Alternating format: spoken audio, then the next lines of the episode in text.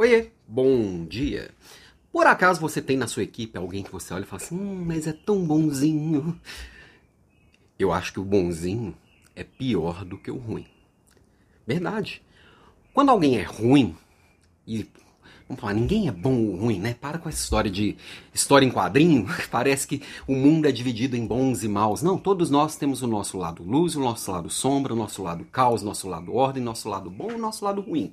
Mas às vezes, para aquela posição, para aquele trabalho, para aquilo que você espera daquela pessoa, ela não é alguém de altíssima qualidade. É ruim. Quando alguém é ruim, você chega perto, você corrige comportamento, você dá feedback, você dá oportunidade e tem a opção de não ficar com essa pessoa. De certa forma é mais claro o que tem que fazer.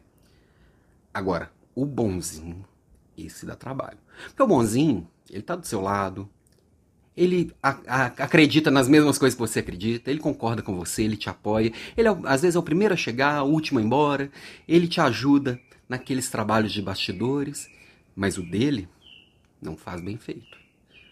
O, o alto nível dele não vem, porque a energia está focada em fazer o meio de campo, em fazer o lado político dele, em agradar, em ter a mesma opinião que você. A opinião dele é simplesmente assim.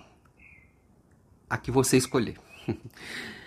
Eu estou falando de um colaborador bonzinho que é fácil às vezes de nós líderes enxergarmos na nossa equipe, enxergarmos na equipe de outro que tem alguém lá que não rende, mas está lá há anos, simplesmente porque está fazendo lá, é, cozinhando em água morna, vamos dizer assim.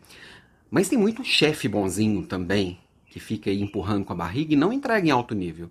E o chefe bonzinho, ele pode até sobreviver, mas dificilmente ele vai estar tá lá em alto nível e vai ser lembrado como alguém realmente diferenciado. Ah, tem uns incompetentes bem articulados? Sempre tem também.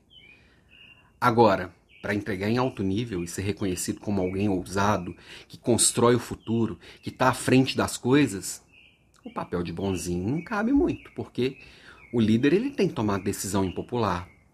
Ele às vezes tem que desagradar. Ele precisa fazer o que tem que ser feito e as pessoas da sua equipe também.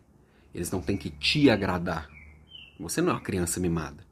Você é alguém que precisa as coisas feitas. E as pessoas têm que fazer o que tem que ser feito, como adultos. Esse meu papo de hoje, essa minha provocação de hoje. Compartilhe aí com quem você acha que pode ajudar.